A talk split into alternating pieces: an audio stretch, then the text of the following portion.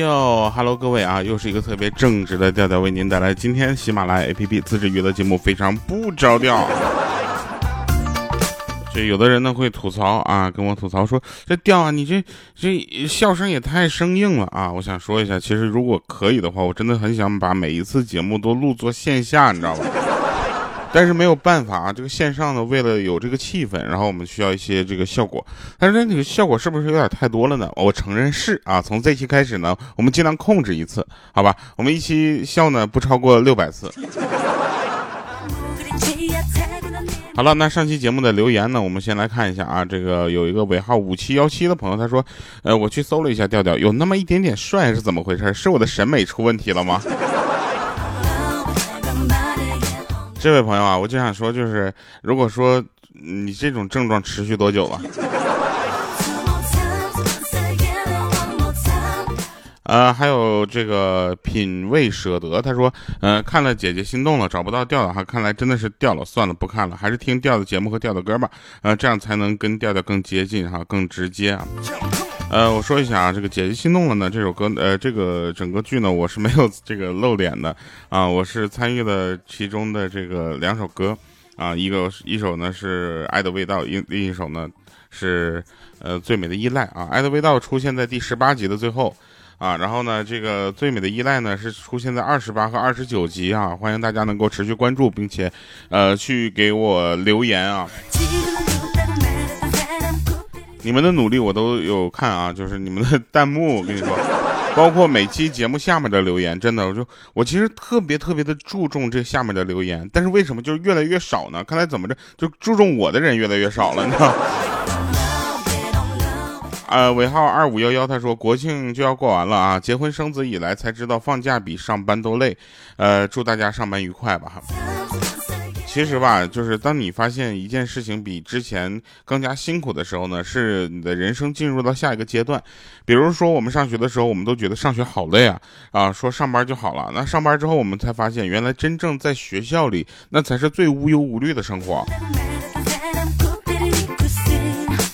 单车舒马赫说：“掉啊，我好想改掉熬夜这个习惯哈，熬了两三年太难了。听我节目，没准一会儿就睡着了。”其实最近呢，也跟大家去分享一下这个自己的一个就是想法。我最近也在关注到一些这个呃比赛。啊，那除了奥运会和这个全运会呢，我们也这个关注到一些就是，呃，残疾人运动员的这样的一些比赛。其实真的就他们的比赛就看起来也很精彩，真的。如果你要去看的话，你会发现啊，那他们除了在我们以往的这个体育竞技里边能够看到的一些这个比较关注呃关键的要素以外，其实我们还能看到一种坚持啊，这种坚强，我我觉得如果换做是我的话，我可能未必有他们这么坚强。然后他们让我去参加，我说为什么呢？他说我说我是我这个是不是？我就很委婉的说，我说不符合他们这个标准啊。他们说脑残也算残。但是在这里呢，我们要真的要给这些真正的运动员们啊，就是所有的运动员们，就是真的要致敬一下啊，真的是特别不容易啊。给我们也带来了非常精彩的比赛啊，希望大家能够在以后的比赛中都取得好成绩啊。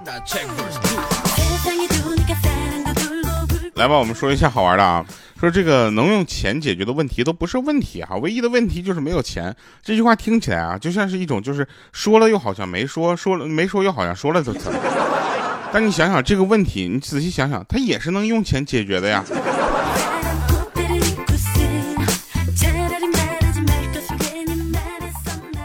说你把铲子放进滚烫的锅里，它就不反抗。那不是因为你握住了它的把柄，朋友，那是因为它本身就不怕开水烫，对吧？就是你，比如说是我不行，我也不怕开水烫。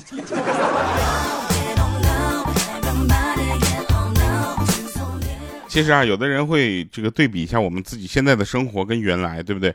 那古代呢，就是大家都觉得古代的人生活比较质朴啊。其实我觉得现今这个社会中，嗯，大家最大的一个误会就是什么呢？就是总觉得自己比古代人聪明，对吧？就有一些科技啊进步，我觉得这个不容否认啊。但是不一定，真未见得聪明，对不对？为什么原来啊李白他能写出那么好的诗啊？而我们现在呢？现在就完了，对不对？还还经常会唱这“要是能重来，我去选李。”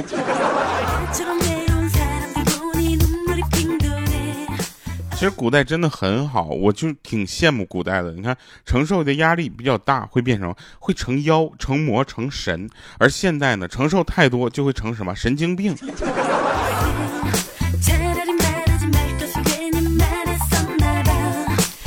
其实我有一个梦想哈，不知道这是梦想还是幻想还是瞎想，就是我想去尝试一下马拉松。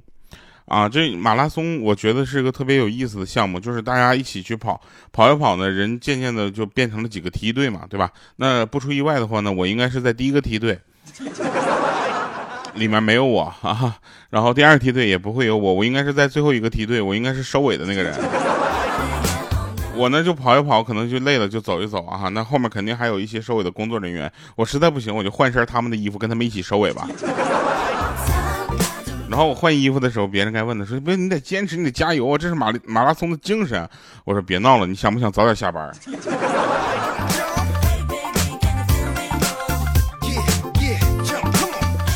最近呢，这个国庆假期啊，应该说是这个怎么说呢？大家都在关心我，呃，还好不好哈？这个，呃，首先感谢大家啊，这个黑龙江这边的这个事情呢，大家也都知道啊。然后呢，我呢也没有问题啊，感谢各位的信任啊，然后也感谢大家担心啊。就是这个这个事情呢，让我就已经快慢慢的快苦恼了。为什么呢？因为大家都觉得啊，我那个地方比较危险啊。牡丹江没事儿啊，真的。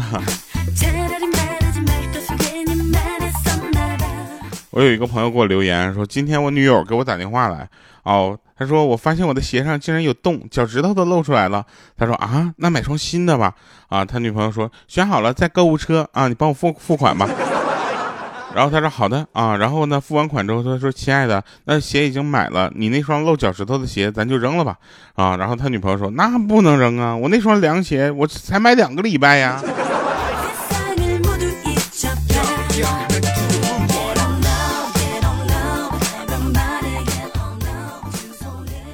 就是为了能够呃换个手机啊，我就想我怎么能把我这个 iPhone 十二 Pro Max 给淘汰了啊，然后我能去换一个新的手机是吧？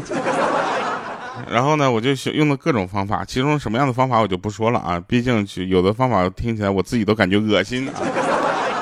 但是用完了方法，我才发现啊，你现在想正常的价格去买一个呃新手机也也挺难的。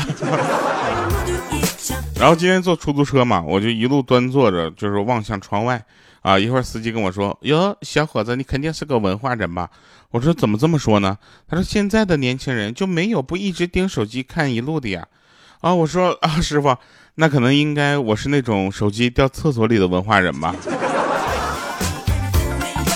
师傅当时一脚刹车就刹那儿了，还问我呢：“小伙子，问一下，一会儿你打算怎么支付啊？”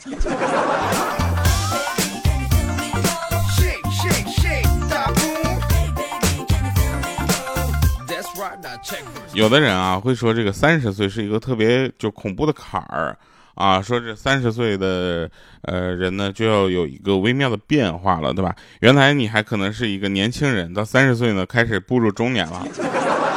我跟大家说一下啊，这个东西这完全是个误解啊，就是你到底什么时候变就是步入中年这事你完全看脸。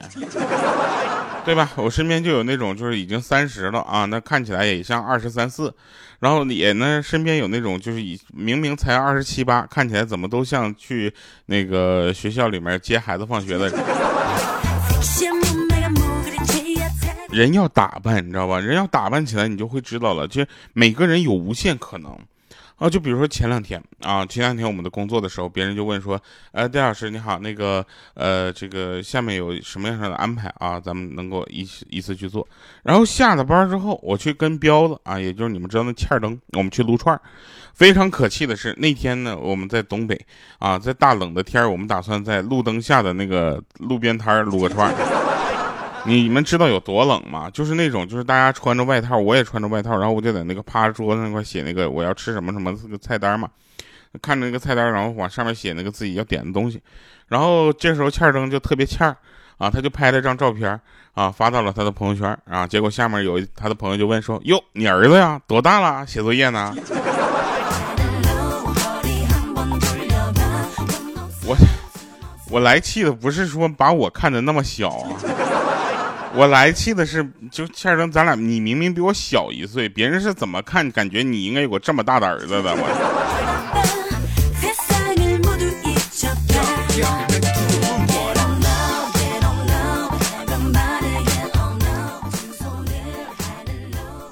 那天在公交车上啊，我不时偷瞄一个就是长得好看的妹子，啊，那个妹子这个长相基本上就全都长在了我的审美点上了，我特别的开心啊。然后被发现发现了之后呢，我就尴尬的笑了笑，然后，妹子也笑了笑说：“哼，你跟我前男友真像。”我当时心想，我去有戏啊！我就问他，我说真的吗？他说啊，跟他一样，又胖又不要脸。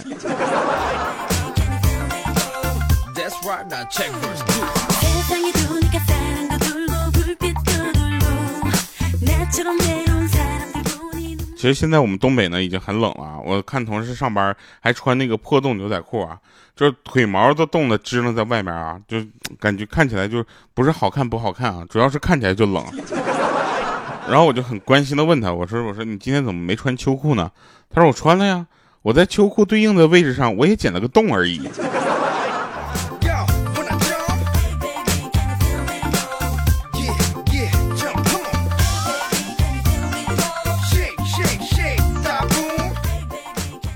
有人跟我说，他说结婚后啊，不论下班有多晚，我都会先回爸妈家待一会儿，然后再回自己家。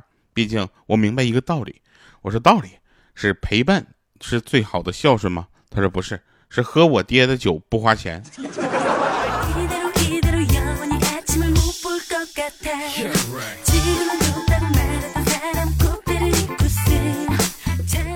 然后我就问他嘛，我说你这下班总那么晚回家行吗？他说没事我这有一个以事业为主的男人。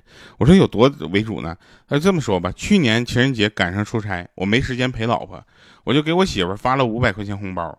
然后今年情人节呢，我推掉了我所有的工作，准备我就要带她出去吃顿大餐。啊，我媳妇说你不用这么复杂，像去年一样就好。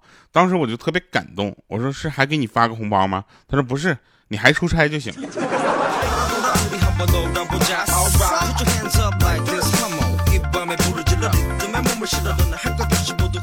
我们再说回来这个姐姐心动了啊，这个姐姐心动了这个事儿呢，我觉得这个小短剧呢，就是特别符合大家对这种小小奶狗、小舔狗所有的一切的这个这种精神幻想。啊，然后有一个长相较好的这个姐姐啊，呃，应该说是就比这个男生男主啊年龄稍微大一点嘛，对不对？我觉得女大三抱金砖没什么不好的，对不对？就不想努力了嘛，我现在就想找个八十的。然后呢，就是他们两个就发生了一系列的这个就爱恨交错吧。为什么要爱恨交错呢？其实有一点剧透的感觉啊啊！对，节目更新的时候他已经更完了，那个。呃，这里面呢，他们就有分分合合啊。你别看每一集才三分钟，我每次我都揣摩，我就去我就想看看这这个这个短剧到底有多短。就这么说吧，我那个弹幕编辑啊，编辑了六百个字，还没发出去呢，一集结束了。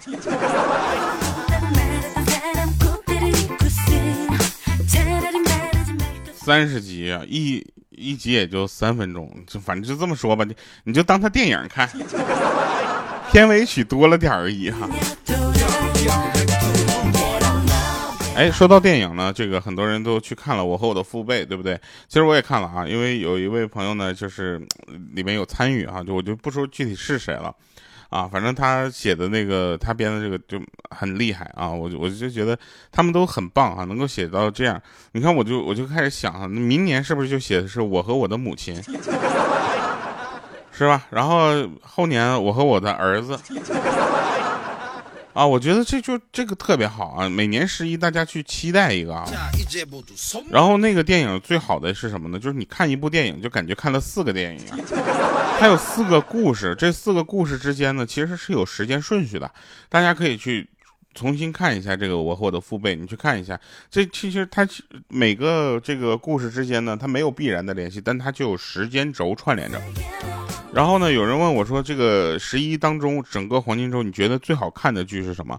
啊，我就想说一下啊，不管是电影还是电视剧啊，我觉得《姐姐心动》的是可以看的，尤其关注一下十八集和二十八集、二十九集啊，听一下我的歌在里面有多么的没有违和感，好吗？呃，对了，当然了，我那个记得大家的鼓励哈，就是从一个呃，怎么说呢？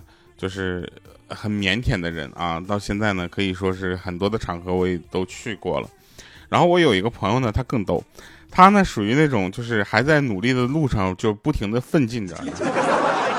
然后呢，他有一天就生气了啊，生气的是什么呢？是他女朋友说他，他女朋友是这么说的：说你成功了吗？啊，人家喝酒你也喝呀？我说。这能代表一个人成功吗？和不成功吗？他说不是，主要是我女朋友这么训我的时候，在地铁里。我说地铁怎么了？地铁这么方便，对不对？是一个很好的公共交通工具。他主要是我女朋友都要不是旁边有人的话，他都动手打我了。我说那这么比的话，你确实没成功。来吧，听一首好听的歌啊！最美的依赖，我会尝试的把自己的语速降下来啊！我希望能够再找到那种就是，呃，我很开心的去录制节目的感觉啊！现在呢不是开心啊，主要是有点揪心。被你冰冻的心，还有谁能懂？无标题的日记，填满了时间带走的你，带来了伤痛。习惯着我自己坐着去追风。我想念你，我分开后的那句点。原本两个人的身影，现在少了一半。我复习你，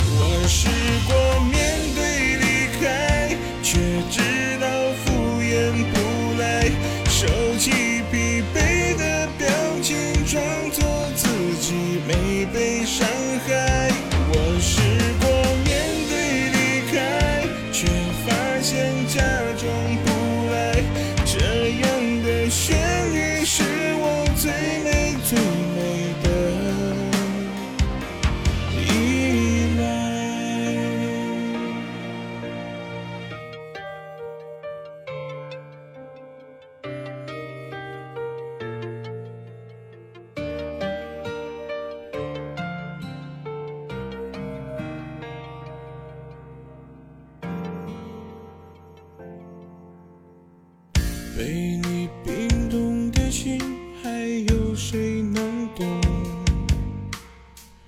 无标题的日记，填